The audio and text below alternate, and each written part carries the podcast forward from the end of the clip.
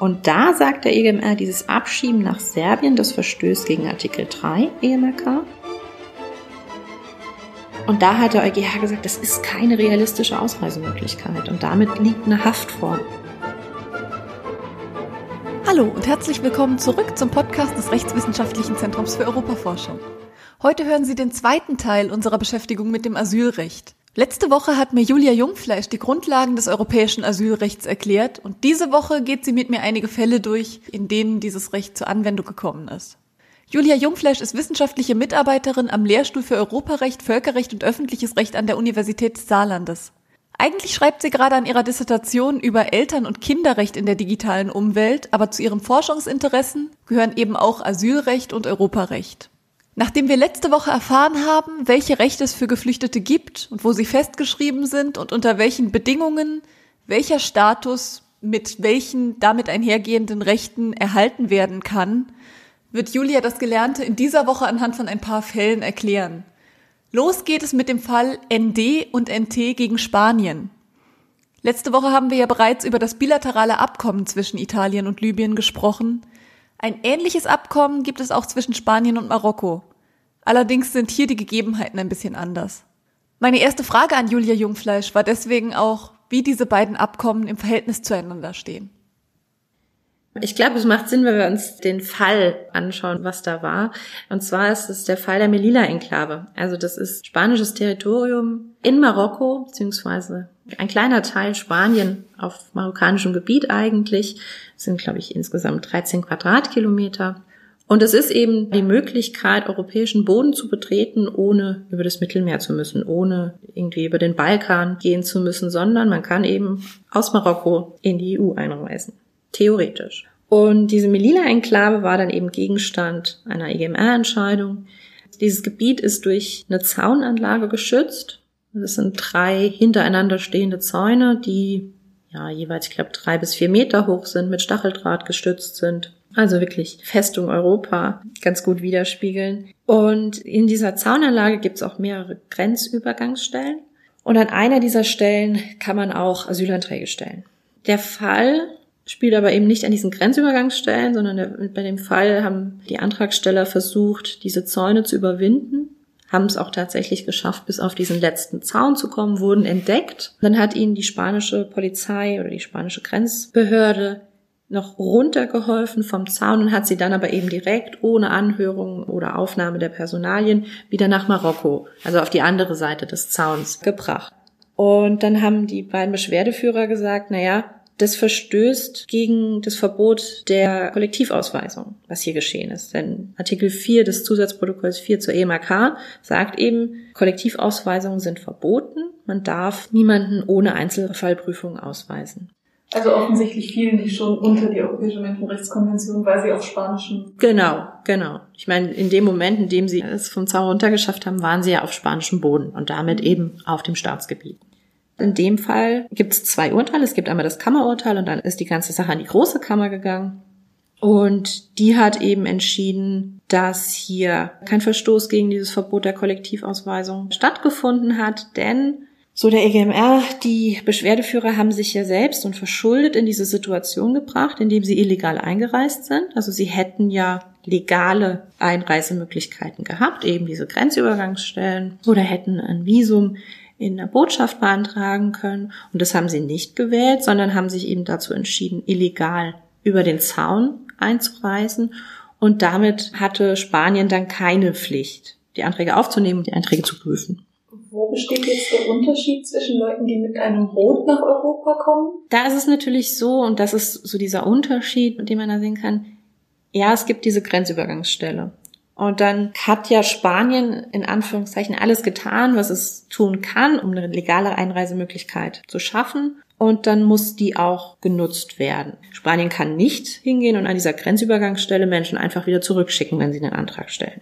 Das mhm. geht nicht. Aber der EGMR hat dann eben gesagt, wenn damit Gewalt Zugang zum, zum Staatsgebiet verschafft werden soll, eben unter Ausnutzung dieser Überzahl, also da haben mehrere hundert Menschen eben versucht, diese Zaunanlage zu überwinden, dann geht das nicht. Das hört sich zunächst sehr vernünftig oder zumindest noch irgendwie nachvollziehbar an.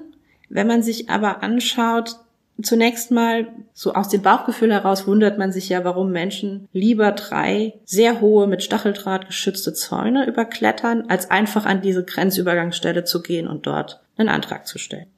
Und wenn man sich dann anschaut, dass diese Grenzübergangsstelle, also ich glaube, in dem Urteil haben sie irgendwie von einem halben, halben Jahr, so einen Zeitraum von einem halben Jahr, in dem das eben anlief, und da wurde so eine Handvoll Anträge gestellt. Und gleichzeitig versuchen 100 Menschen über die Zäune zu klettern. Dann kann man schon stutzig werden. In dem Urteil selbst steht auch drin, dass die marokkanische Grenzpolizei eben die Antragsteller auch immer wieder von dieser Grenzübergangsstelle verscheucht. Also es schon gar nicht zulässt, dass die Menschen dorthin kommen. Und dann sagt der EGMR, na ja, aber dieses Verhalten der marokkanischen Behörden ist eben Spanien nicht zurechenbar. Aber man muss sich ja dann trotzdem die Frage stellen, inwieweit es tatsächlich eine realistische, legale Einreisemöglichkeit ist. Also ich meine, das Urteil muss man natürlich auch immer so ein bisschen im, im Kontext sehen. Der EGMR hat sich hier die Frage oder musste sich ja hier die Frage stellen, was passiert, wenn wir das zulassen? Was passiert, wenn wir sagen, okay, wenn da 100 Menschen über den Zaun klettern und noch mehr und wir alle Anträge prüfen müssen, was wird die Konsequenz sein? Und ich glaube, aus dieser ja, Angst heraus ist dann dieses Urteil entstanden. Wenn man jetzt so einen Antrag prüft, wie wahrscheinlich ist es denn, dass überhaupt die Leute aus Marokko den Flüchtlingsstatus in der EU bekommen hätten? Gut, es geht ja nicht nur um marokkanische Staatsangehörige dort, sondern es geht ja insgesamt um Menschen, die eben aus ganz verschiedenen Staaten geflohen sind, dann bis Marokko gekommen sind und dann eben irgendwie versuchen, in die Europäische Union zu gelangen. Und wie gesagt, das Herkunftsland an sich sagt nichts darüber aus, ob man Flüchtlingsstatus erhält. Natürlich gibt es sichere Herkunftsstaaten, wo es dann entsprechend schwer ist, eine Verfolgung nachzuweisen. Es geht immer darum, wird eine Person verfolgt oder besteht die begründete Furcht vor Verfolgung. Und das kann überall sein. Also die, die Kritiker der Grundrechtecharta, für die heißt es ja auch, ja, wir können ja nicht jeden aufnehmen. Aber da stellt sich mir die Frage, nehmen wir denn jeden auf? Also wie, ja. wie schwierig ist es denn überhaupt, den Flüchtlingsstatus zu bekommen? Das richtet sich nach verschiedenen Dingen, also auch rein praktisch. Ich meine, man muss sich das ja so vorstellen. Da, da sitzt dann jemand von der entsprechenden Asylbehörde mit jemand, der gerade geflohen ist, zusammen und die geflüchtete Person muss ihre Erlebnisse schildern, muss erklären, warum sie meint, wenn sie zurück in ihr Herkunftsland muss, sie verfolgt werde da spielen ja auch ganz andere Sachen eine Rolle. Also da spielt eine Rolle, erzählt die Person alles, was ihr geschehen ist. Das sind Traumata. Das sind auch Sachen, für die sich die Menschen schämen. Natürlich völlig unbegründet schämen, aber das ist ja ein normales menschliches Gefühl eben. Und aber alles, was eben nicht vorgetragen wird, kann natürlich dafür sorgen, dass der Status nicht anerkannt wird. Aber jetzt gehen wir erstmal nach Ungarn. Darauf haben vielleicht auch schon viele Hörerinnen und Hörer gewartet. Ja. Äh, auch Ungarn hatte so seine Probleme mit der Europäischen Menschenrechtskonvention, mit der Grundrechtecharta. Ja, hatte und hat. also wir haben uns da jetzt mal einen, einen speziellen Fall rausgesucht. Das war der Ilias und Ahmed gegen Ungarn. Hm? Genau. In dem Fall haben sich die Beschwerdeführer gegen die Unterbringung in dieser Transitzone gewehrt, die Ungarn eingerichtet hat. Also Ungarn hat im Grenzgebiet zu Serbien eine Transitzone eingerichtet und für AsylantragstellerInnen war es eben verpflichtend, dass sie sich dort aufgehalten haben. Also sie durften nicht nach Ungarn einreisen, sondern mussten für die Dauer des Asylverfahrens in dieser Transitzone sich aufhalten. Und diese Transitzone ist erstens mal an sich schon begrenzt, hat dann sehr kleine Unterbringungsmöglichkeiten, also die Menschen leben da in Containern und eben auf engstem Raum und dürfen diese Zone auch nur unter Polizeieskorte verlassen, nur für bestimmte Zeiten verlassen, zum Beispiel um ihre Anwältin zu sehen oder ähnliches eben aber sind eben an sich fest an diesen Ort gebunden und verpflichtet dort zu bleiben. Und die Beschwerdeführer in dem Fall haben eben gesagt, das ist eine Haft. Ja, und das ist eine, eine Haft, die mit Unionsrecht oder die eben hier mit der EMRK nicht vereinbar ist. Weil eine Freiheitsentziehung nach der EMRK braucht eben eine richterliche Anordnung. Und die gab es in dem Fall nicht, sondern das basiert eben auf diesem ungarischen Gesetz, das sagt, beziehungsweise auf diesem Verwaltungsakt, der sagt, Wohnort für die Zeit des Asylverfahrens ist die Transitzone. Ungarn sagt aber auch, natürlich hätten die die Transitzone verlassen können, deswegen ist es keine Haft, weil sie hätten ja nach Serbien zurückgehen können. Genau, genau. Und ähm, Ungarn hat die Beschwerdeführer dann nach Serbien abgeschoben.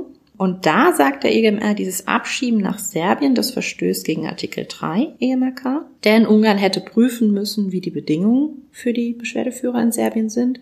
Serbien führt kein ordentliches Asylverfahren durch. Es besteht in Serbien außerdem die Gefahr, dass die Menschen weitergeschoben werden, also dass Serbien sie selbst dann eben nach Libyen oder nach Syrien äh, zurückschiebt. Und diese Gefahr hat Ungarn außer Acht gelassen und das wäre aber Ungarns Pflicht gewesen. Also wenn, wenn sie schon nicht selbst diesen Asylantrag bearbeiten wollen, dann müssen sie sicherstellen, dass das auf serbischer Seite geschieht. Das ist nicht passiert und das verstößt gegen Artikel 3 EMRK. Der EGMR hat aber, also in der Kammer hat der EGMR gesagt, ja, das ist eine Haft, die gegen die EMRK verstößt. Dann ging die Sache vor die Große Kammer und die Große Kammer hat gesagt, nein, es war keine Haft. Eben genau dieses Argument der ungarischen Regierung hat der EGMR dann aufgegriffen und hat gesagt, na ja, die Beschwerdeführer konnten ja diese Transitzone in Richtung Serbien verlassen. Aber also hatte Ungarn nicht gesagt, dass wenn sie das tun, dass, dass der ungarische Staat dann davon ausgeht, dass sie ihren Antrag zurückziehen? Genau. Und das ist, da hat Ungarn auch recht. Also das Verlassen des Staates, in dem man den Antrag gestellt hat, kann man als Rücknahme des Asylantrags werten. Das ist unionsrechtlich zulässig.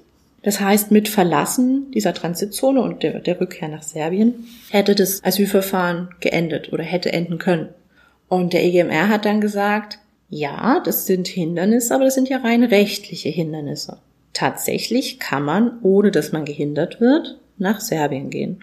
Und es ist eben nicht so wie im, Fall der Transitzone eines Flughafens, dass man die eben wirklich nur mit dem Flugzeug verlassen kann und dann unter Umständen ein Visum braucht, sondern man kann einfach zu Fuß oder mit dem Taxi meinetwegen noch, aber man kann da einfachst diese Zone verlassen und nach Serbien gehen. Und deswegen hat der EGMR gesagt, es ist keine Haftsituation im Sinne der Konvention.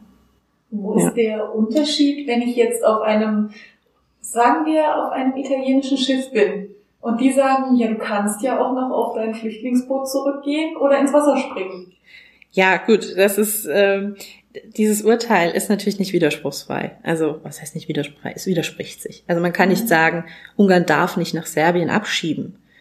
Aber wenn die Menschen da freiwillig hingehen, ist es ja was anderes. Aber bisher hat der Europäische Gerichtshof für Menschenrechte das noch so ausgelegt, dass Ungarn das Recht hat, seine Grenze faktisch dicht zu machen. Durch diese Transitzone. Die Transitzone an sich ist okay. Also auch das Unionsrecht schafft die Möglichkeit, Transitzonen einzurichten. Hm. Also das ist an sich kein Problem. Allerdings gibt es Unionsrecht eben auch ganz klar vor, dass man bestimmte Zeiten nicht überschreiten darf. Also Menschen dürfen nicht über einen bestimmten Zeitraum hinaus in dieser Transitzone festgehalten werden. Im EGMR-Fall, und das hat da wahrscheinlich auch reingespielt in das Urteil, war es auch tatsächlich so, dass die Beschwerdeführer nur 23 Tage in dieser Zone verbracht haben. Also vielleicht wäre der Fall anders ausgegangen, wenn sie da länger verbracht hätten. Deswegen hat der EMR da gesagt, naja, das war schon noch okay. Okay, also wenn jemand mehr als vier Wochen in dieser Transitzone festgehalten würde? Dann hätte man einen anderen Fall, ja, genau. Aber es ist, wie gesagt, es war in dem Fall eben so, dass diese Zeit eingehalten wurde und das hat wahrscheinlich da reingespielt. Dann kann man ja wirklich sagen, gäbe es ja theoretisch tatsächlich auch an der ungarischen Grenze, an der serbisch-ungarischen Grenze eine Möglichkeit, nach Ungarn einzureisen und dort äh, Asylstatus zu bekommen. Ja, indem man eben diese Transitzone da, genau, ja. Aber mhm. ich meine, eine Freiheitsentziehung liegt ja dennoch vor. Also wenn ich in der Zone bin, auch wenn es nur ein paar Wochen sind, die ich nicht verlassen kann. Also die ich vielleicht rein tatsächlich kann ich nach Serbien gehen, aber rechtlich wird es Folgen haben, die mir nicht zugemutet werden können oder die ich mir selbst nicht zumuten möchte. Und nach Ungarn komme ich nicht rein und nach Serbien möchte ich nicht raus. Dann ist es eine Freiheitsentziehung. Und eine Freiheitsentziehung braucht eben eine entsprechende Anordnung. Man darf jemanden nicht deswegen inhaftieren, weil er einen Asylantrag stellt. Also auch das sagt das Unionsrecht. Ich darf niemanden einfach so in Haft nehmen. Und auch daran hat es schon gefehlt. Also es gibt da eben keine richterliche Anordnung. Unterscheidet sich denn diese ungarisch-serbische Transitzone von anderen Flüchtlingscamps? Ja, der Unterschied ist ja, dass Ungarn die Leute nicht reingelassen hat, während die Menschen zum Beispiel in Griechenland oder in Italien natürlich auf europäischem Boden sind. Und dann ist es ja nochmal was anderes. Aber in dieser Transitzone stehen sie auch schon unter ungarischer Staatsgewalt. Ja, das okay. ist, ist ja von Ungarn eingerichtet. Also unterliegen sie auch in dieser Transitzone nicht nur der Europäischen Menschenrechtskonvention, sondern sogar der Grundrechtecharta. Was bedeutet, dass Ungarn dann auch für jeden einzelnen dieser Menschen den Status prüfen muss und innerhalb einer gewissen Zeit entscheiden muss, ob diese Leute genau. Flüchtlingsstatus bekommen oder nicht, subsidiären Schutz bekommen oder nicht. Genau. Und wenn sie den nicht bekommen, haben sie die Möglichkeit, Beschwerde einzulegen? Genau, ja. Also man, man kann eben gegen den Bescheid, den man dann bekommt, Beschwerde einlegen und eben dann den, den entsprechenden Rechtsweg beschreiten. Also wir reden jetzt mal nicht von der faktischen Möglichkeit, Beschwerde einzulegen. Ich weiß nicht, wie es damit aussieht. Doch, also das geht schon. Es ist natürlich immer die Frage, ob, ob diese Beschwerde dann auch Erfolg hat. Aber klar, also man kann den Rechtsweg beschreiten. Und in dem Moment, selbst wenn der Rechtsweg dann vielleicht auf nationaler Ebene nicht erfolgreich ist, kann man ja weitergehen. Also kann man ja dann vor die europäischen Institutionen ziehen. Bei dieser Transitzone, da hat nicht nur die EGMR sich eingeschaltet, sondern auch der EuGH. Ja. Der EuGH hat dem EGMR ja widersprochen. Genau, genau. Also das, es war ein ähnlich gelagerter Fall. Es waren auch wieder zwei, ich glaube, es war ein Ehepaar, die eben auch gegen diese Unterbringung in der Transitzone vorgegangen sind.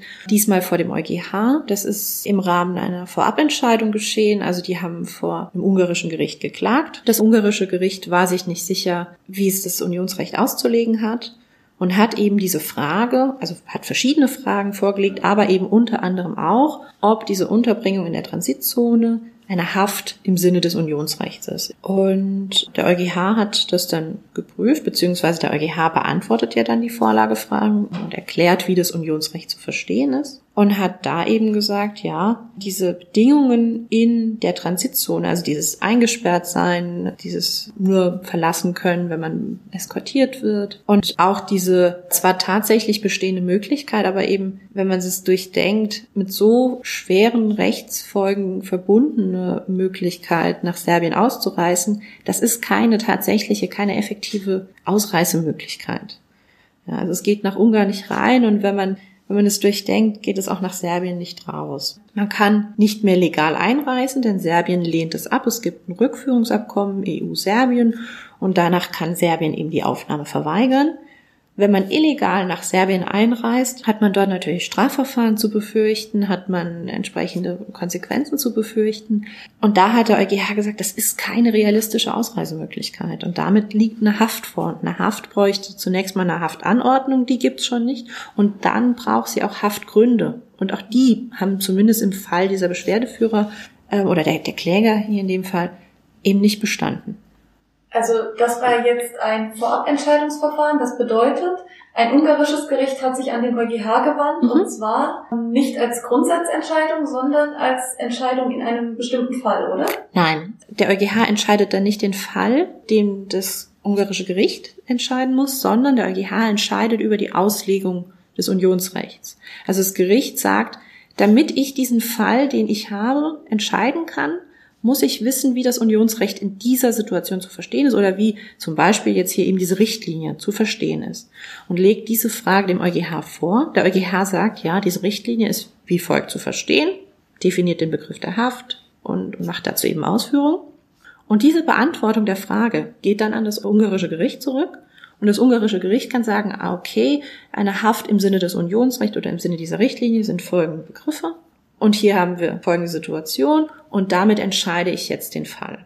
Das ungarische Gericht hat dann nur im Fall von diesem einen Ehepaar entschieden. Genau, genau. Und der EuGH legt dann aber diese Richtlinie aus und das ist natürlich eine Auslegung, die dann für alle greift. Also man, man kann sich dann anschauen, okay, diese Richtlinie ist wie folgt zu verstehen und das gilt dann für alle europäischen Mitgliedstaaten natürlich. Wenn der EuGH jetzt in diesem speziellen Fall die Haft definiert hat, Bedeutet das, dass jetzt die Transitzone dann, oder die Unterbringung in der Transitzone generell unter diesen Bedingungen als Haft gilt und damit unzulässig ist? Genau, genau. Und Ungarn hat dann auch schnell reagiert und hat diese Transitzone, also der EuGH hat eben festgestellt, dass es eine unrechtmäßige Haft ist und dass die, die Menschen eben dann auch einen Anspruch auf, auf Freilassung haben. Und Ungarn hat darauf reagiert und hat diese Transitzone so aufgelöst, ja. Das ist gut. Also Ungarn hat sich in diesem Fall an EU-Recht gehalten. Ja. Fragt sich, was passiert, wenn Ungarn sich nicht an EU-Recht hält. Ich spiele da auf den besonderen Fall der Stop-Soros-Gesetzgebung an. Dabei ist die ungarische Regierung mit dem Stop-Soros-Gesetz gegen Menschenrechtsanwältinnen vorgegangen, mhm. die geflüchteten Menschen ihre Hilfe anbieten. Genau, also das ist Teil von einem Gesetzespaket, das die ungarische Regierung eben geschaffen hat, das sich vor allem gegen NGOs, und Organisationen insgesamt eben richtet, die im, im Migrationsbereich tätig sind, die also Geflüchtete unterstützen und hat diese Tätigkeit unter den Vorbehalt von einer Lizenz gestellt. Also es muss genehmigt werden und wenn man diese Genehmigung nicht hat, ist das, was man tut, eine Straftat. Und diese Unterstützung der Migration wird sehr weit aufgefasst von Ungarn. Dazu gehört alles. Dazu kann gehören, Flyer auszuteilen, die sich mit Geflüchteten beschäftigen, die sich mit den Rechten von Geflüchteten beschäftigen. Dazu gehört nahezu alles, was in irgendeinem Zusammenhang mit geflüchteten Menschen steht oder mit Migration insgesamt steht. Und das ist der eine Teil. Dann Teil dieses Pakets sind eben auch dann bestimmte Steuerregelungen für diese Organisation, also für diese juristischen Personen die dann unter bestimmten Voraussetzungen 25 Prozent ihrer Einnahmen an den ungarischen Staat abgeben müssen. Also ich glaube, ja, alle Zuwendungen aus dem Ausland müssen dann zu 25 Prozent eben an den ungarischen Staat abgegeben werden, sofern sich diese Person mit der Migration beschäftigt in irgendeiner Weise da tätig ist. Also wie gesagt, dieses Paket soll eben, wie, wie du schon gesagt hast, das, das Leben von Menschenrechtsaktivistinnen schwer machen in Ungarn. Aber die ungarische Regierung hat ja auch die Pflicht, die Geflüchteten zu informieren über ihre Rechte und ihnen freien Zugang zu den Mechanismen des Rechts äh, zu gewähren. Ja, ja, genau. Also Ungarn begründet das natürlich jetzt nicht damit, dass es äh, sagt, wir wollen den Rechtsschutz für Geflüchtete vereiteln, sondern Ungarn sagt, sie möchten verhindern, und dazu gibt es eine europäische Richtlinie, die eben den, den Menschenschmuggel bekämpfen möchte. Was ja ein legitimes Ziel ist. Also man, man, niemand möchte natürlich, dass die Menschen die ja ohnehin schon schweres Leid erlebt haben, dann auch noch in die Hände von kriminellen Banden geraten. Das will niemand. Und das hat sich die, die Europäische Union eben auch gedacht. Und es gibt eine Richtlinie, die sagt, es muss unter Strafe gestellt werden. Das heißt, die Beihilfe zur illegalen Einreise ist eben ein Straftatbestand. Aber es ist natürlich ein Unterschied, ob ich jemanden schmuggele und, und das irgendwie unter Ausnutzung seiner Notlage tue und ihm noch Geld abnehme oder ob ich einfach jemandem in einer Notlage helfe. Also ob ich jemanden mit meinem Auto über die Grenze fahre, ist ja was anderes, als wenn ich 20 Leute in, in einen LKW färche und, und denen ihr letztes Hab und Gut abgeknüpft habe. Und diese Richtlinie sieht auch eigentlich eine Ausnahme für humanitäre Motive vor, also dass die eben nicht unter Strafe gestellt werden. Und davon machen aber die wenigsten Unionsstaaten Gebrauch. Also das heißt, diese Hilfshandlung gerade bei dieser illegalen Einreise, sind unter Strafe gestellt. Und damit begründet aber Ungarn natürlich auch diese Gesetze und sagt, ja, wir wollen eben diesen illegalen Tätigkeiten einen Riegel vorschieben, wir wollen das bekämpfen. Inwiefern bezieht sich Menschenhandel dann noch auf das, was im ungarischen Staatsgebiet passiert? Und das ist genau der Punkt. Das hat auch die Venedig-Kommission des Europarats so gesehen. Die hat auch gesagt, ja klar ist es ein legitimes Interesse, das Ungarn da anbringt, aber das Gesetz geht viel zu weit. Also jemand, der Flyer verteilt, das hat nichts mit der Beihilfe zur legalen Einreise zu tun. Das hat nichts mit irgendeinem strafbaren Verhalten zu tun, das ist Teil der Meinungsfreiheit. Und nicht nur die Venedig-Kommission des Europarats sieht es so, sondern auch die Kommission und geht eben jetzt gegen Ungarn wegen dieses Gesetzes vor, weil es eben gegen Unionsrecht verstößt. Okay, aber nicht, weil die Menschen schon längst eingereist sind, sondern tatsächlich, weil das Gesetz gegen die Meinungsfreiheit verstößt. Ich kenne jetzt die, die Klage der, der Kommission nicht genau. Ich habe jetzt eben nur diese Aussage der Venedig-Kommission, die ja zum Europarat gehört und nicht zur Europäischen Union. Aber das ist eben ein Teilaspekt. Ich meine, dieses Gesetz hat ja noch ganz viele andere Auswirkungen. Aber prinzipiell verstößt dieses Gesetz damit dann gegen Unionsrecht. Genau, also die, die Kommission ist eben davon überzeugt, dass es gegen Unionsrecht verstößt und hat ein entsprechendes Vertragsverletzungsverfahren eingeleitet. Und jetzt muss der EuGH entscheiden, ob es wirklich gegen Unionsrecht verstößt. Genau, genau. Jetzt muss der EuGH das prüfen. Da sind wir mal gespannt, was mit diesem Stop-Soros-Gesetz passiert. Jetzt haben wir ganz viel um unser Anfangsthema rumgeredet, nämlich darum, was Anfang des Jahres in Griechenland passiert ist. Wir haben jetzt erfahren, jeder Mensch hat nach der Grundrechtecharta ein Recht, dass er angehört wird und dass er als Einzelperson untersucht wird, bevor man ihn ausweisen kann. Genau. Jetzt hat Griechenland Anfang des Jahres 2020 gesagt, wir schließen die Grenzen und die gesamte EU hat zugestimmt Kommissionspräsidentin von der Leyen hat äh, zu dem Zeitpunkt Griechenland als Schild der EU bezeichnet und hat das unterstützt. Die gesamte EU hat diesen Einreisestopp unterstützt. Was ist da genau passiert? Wie, wie kann Griechenland sowas begründen? Vielleicht, wenn man so einen Schritt noch zurückgeht, das Problem war, dass die Türkei die Grenzen aufgemacht hat und angefangen hat, die Menschen zu zwingen, auszureisen, also wirklich in Richtung Griechenland getrieben hat. Und daraufhin in Griechenland natürlich wieder eine größere Zahl an Menschen angekommen ist und es zu ja, erheblichen Ausschreitungen kam, weil eben die griechische Seite die Menschen aufgehalten hat und auf der anderen Seite hat die türkische Seite eben gedrückt und die Menschen waren in so einem Kessel zwischen zwei Ländern, die sie beide nicht wollten und mussten aber ja irgendwo auch hin. Und in dieser Situation hat dann die griechische Regierung beschlossen, dass sie in, sich in einem Notstand befindet und, wie du gesagt hast, das Asylrecht für einen Monat ausgesetzt. Das heißt, für einen Monat beschlossen, es werden keine Anträge geprüft, sondern die Menschen werden, so wie sie ankommen, eben wieder zurückgeschickt. Und hat das begründet unter anderem mit Artikel 78 Absatz 3 AEUV. Dieser Artikel 78 Absatz 3 sagt, dass äh, in den Fällen eines plötzlichen Zustroms Maßnahmen ergriffen werden können. Und Griechenland hat eben gesagt, ja, und unsere Maßnahme ist, dass wir das mal einen Monat aussetzen. Also der AEUV sagt auch nicht, es müssen Maßnahmen ergriffen werden, die noch mit der Grundrechtecharta oder mit den anderen Verträgen vereinbar sind, sondern er sagt nur. Das versteht sich ja von selbst. Also, dass die, dass die Grundrechtecharta eingehalten werden muss, das sagt ja die Grundrechtecharta schon. Also man muss nicht in jeder Bestimmung des Vertrages dann nochmal sagen, ja und übrigens, ne, natürlich muss das konform sein mit, sondern das ist ja eine, eine Selbstverständlichkeit der Verträge, dass sie natürlich im Einklang mit der Grundrechtecharta stehen. Aber auch dieser 78 Absatz 3, auf den sich Griechenland dann berufen hat, sieht natürlich ein bestimmtes Verfahren vor. Und wenn wir uns den genau anschauen, dann sagt der, befinden sich ein oder mehrere Mitgliedstaaten aufgrund eines plötzlichen Zustroms von Drittstaatsangehörigen in einer Notlage, so kann der Rat auf Vorschlag der Kommission vorläufige Maßnahmen zugunsten der betreffenden Mitgliedstaaten erlassen. Er beschließt nach Anhörung des Europäischen Parlaments.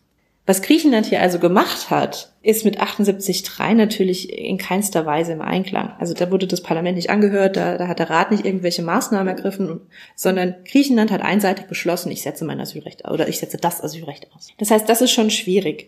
Wenn man dann in die EMAK schaut, gibt es den Artikel 15 EMRK. Und der Artikel 15 EMRK ermöglicht es den Staaten in Kriegszeiten oder eben in anderen Notständen die Rechte der EMRK einzuschränken bzw. die Verpflichtungen teilweise auszusetzen. Wenn man aber in den Artikel 15 Absatz 2 schaut, dann sieht man, dass die Verpflichtung aus Artikel 3, also das Non-Refoulement-Gebot, nicht ausgesetzt werden kann. Also das ist wirklich ein derogationsfestes Recht und das heißt, selbst für den Fall, dass man diesen Zustrom an Menschen, und daran kann man schon zweifeln, dass die Situation wirklich einen Notstand im Sinne der, der EMRK dargestellt hat. Aber selbst wenn man den annimmt, wäre Griechenland weiterhin an den Artikel 3 gebunden. Und wie wir ja festgestellt haben, verpflichtet dieser Artikel 3 ja zumindest mal zu prüfen, wenn ich diesen Menschen abschiebe, setze ich ihn dann einer entsprechenden Gefahr aus.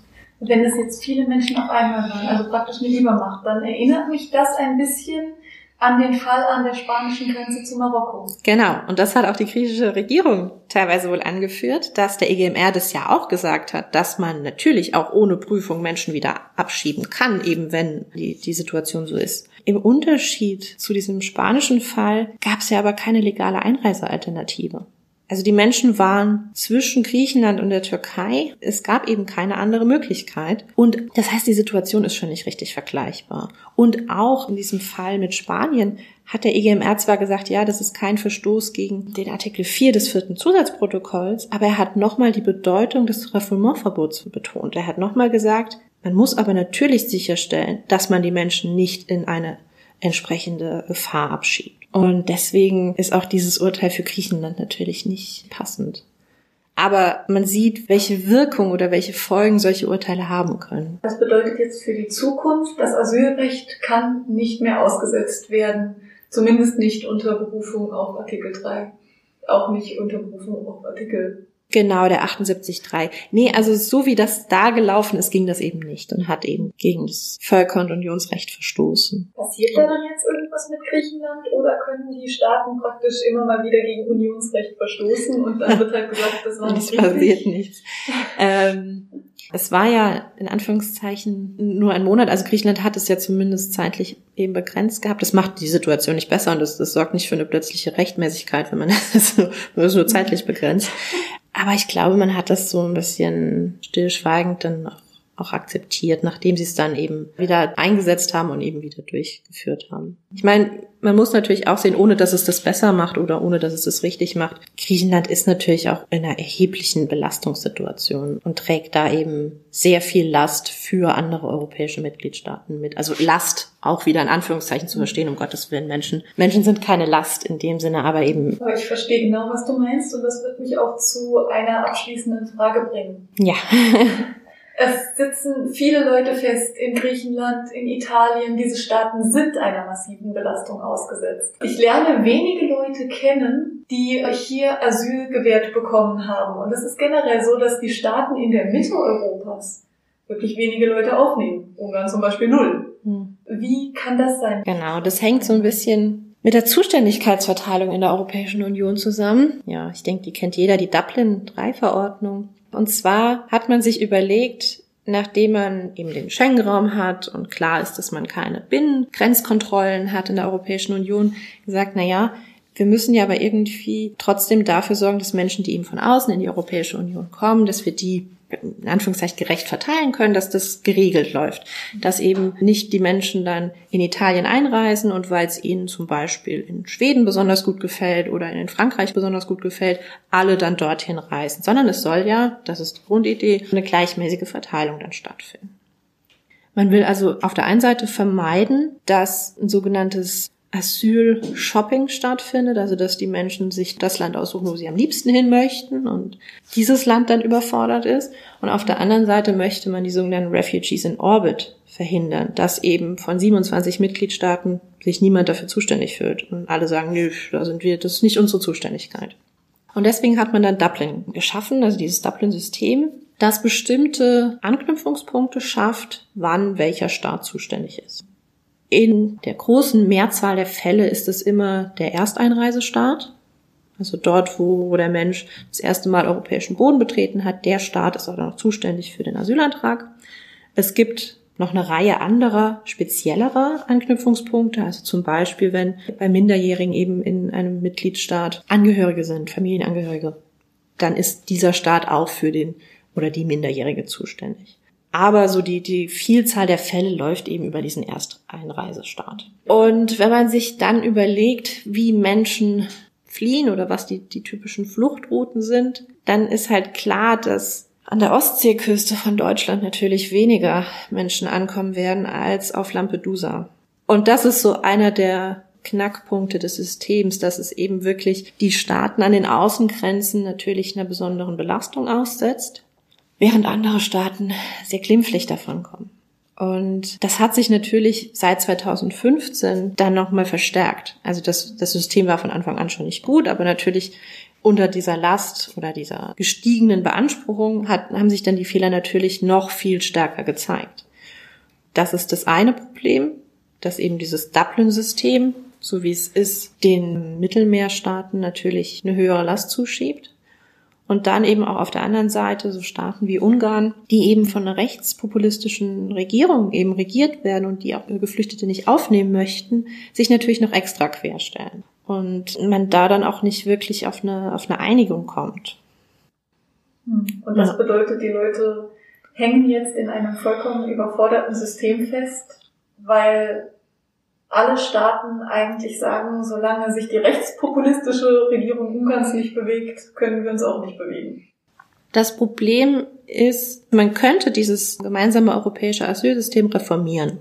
Es gibt seit 2016 immer wieder verschiedene Vorschläge. Im November letzten Jahres kam dann ein, ja, ein Vorschlag der Kommission, wie man das reformieren könnte. Und man könnte das mit einer qualifizierten Mehrheit machen. Man braucht also noch nicht mehr die Einstimmigkeit. Das Problem ist aber, man muss natürlich alle Staaten irgendwie an Bord wissen. Und es bringt ja nichts, ein System auf dem Papier stehen zu haben, das aber in der Praxis eben von den Staaten, die dagegen waren, nicht akzeptiert wird. Und deswegen wartet man da so ein bisschen auf die Einstimmigkeit oder versucht eine Einstimmigkeit zu erzielen, die aber, so wie es sich derzeit gestaltet, natürlich in weiter Ferne ist. Und das ist eben so ein bisschen das Problem, mit dem man eben immer ja letzten Endes dann konfrontiert ist, dass man eben in der Europäischen Union davon abhängig ist, dass die Staaten mitmachen und dass es funktioniert. Und dass die Staaten mitmachen, setzt eine Akzeptanz voraus. Und das setzt voraus, dass die Regeln, die man setzt, auch akzeptiert werden. Man hat es gesehen, 2015 gab es Umverteilungsbeschlüsse, weil eben Italien und Griechenland völlig überlaufen waren und man gesagt hat, wir müssen jetzt irgendwie jetzt ein bisschen die Laster wegnehmen. Und dann haben sich Polen, Tschechien und Ungarn geweigert, Menschen aufzunehmen und haben eben diese Umverteilungsbeschlüsse, die ja auch rechtlich verbindlich sind und Teil des Unionsrechts, nicht umgesetzt. Und es gibt dazu ein EuGH-Urteil und der EuGH hat auch gesagt, ja, das, das hat gegen Unionsrecht verstoßen. Ihr hättet das umsetzen müssen. Es ist äh, der Artikel 80 AEUV setzt die, die Solidarität als ein wesentliches Prinzip in dieses gemeinsame europäische Asylsystem und sagt, dieses gemeinsame europäische Asylsystem muss eben von Solidarität zwischen den Mitgliedstaaten auch in finanzieller Hinsicht geprägt sein. Und dagegen haben diese Staaten eben verstoßen. Das ist auch festgestellt. Das bringt aber halt im Nachhinein relativ wenig, weil natürlich die Menschen nicht aufgenommen wurden. Also das Problem besteht ja weiterhin. Was hindert jetzt Deutschland daran? Menschen aus Italien und Griechenland aufzunehmen und unseren europäischen Partnern zu helfen. Man, man könnte jetzt sagen, ja, ja, die, die Staaten sind halt einfach zuständig. Also Italien ist Erstanreisestaat und damit zuständig. Es gibt aber in der Dublin-Verordnung auch die Möglichkeit des Selbsteintritts. Also ein Staat kann sagen, okay, eigentlich bin ich nicht zuständig, aber ich übernehme das Verfahren. Das ist so 2015 geschehen. Derzeit ist man eben auf der Suche nach einer europäischen Lösung. Man möchte da eben eine einheitliche Lösung schaffen. Ich denke, es besteht auch so ein bisschen die Angst, dass wenn man sich dann als einziger Staat bereit erklärt, dass man da so ein bisschen den Druck rausnimmt, dass die anderen Staaten sich auch um eine Lösung bemühen. Ich glaube, das ist so ein bisschen die Angst oder der, der Hintergedanke dahinter. Aber prinzipiell, rechtlich gesehen, hindert uns da nichts. Okay, also wie wir merken, die Flüchtlingskrise, wussten wir auch schon vorher, ist nicht in erster Linie ein juristisches Problem, denn juristisch ist alles mehr oder weniger klar, sondern jetzt hängt es an der Politik. Jetzt muss politisch was passieren, damit den Menschen und den Staaten, die gerade sich um ein Problem kümmern müssen, das zu groß für sie ist, auch geholfen wird. Ja, genau. Okay, also ich danke dir für deine tiefen Einsichten. Sehr gerne, vielen Dank. Das war Julia Jungfleisch zum europäischen Asylrecht. Wenn Sie, liebe Hörerinnen und Hörer, Fragen zu dem Thema haben, schreiben Sie uns doch einfach eine Mail an rze.uni-saarland.de. Ich danke Ihnen wie immer fürs Zuhören, wünsche Ihnen noch ein schönes Wochenende und hoffe, dass Sie auch nächste Woche wieder einschalten. Dann erklärt uns Laura Gelet, was es mit der geplanten Änderung der französischen Verfassung auf sich hat und wie so etwas vonstatten geht.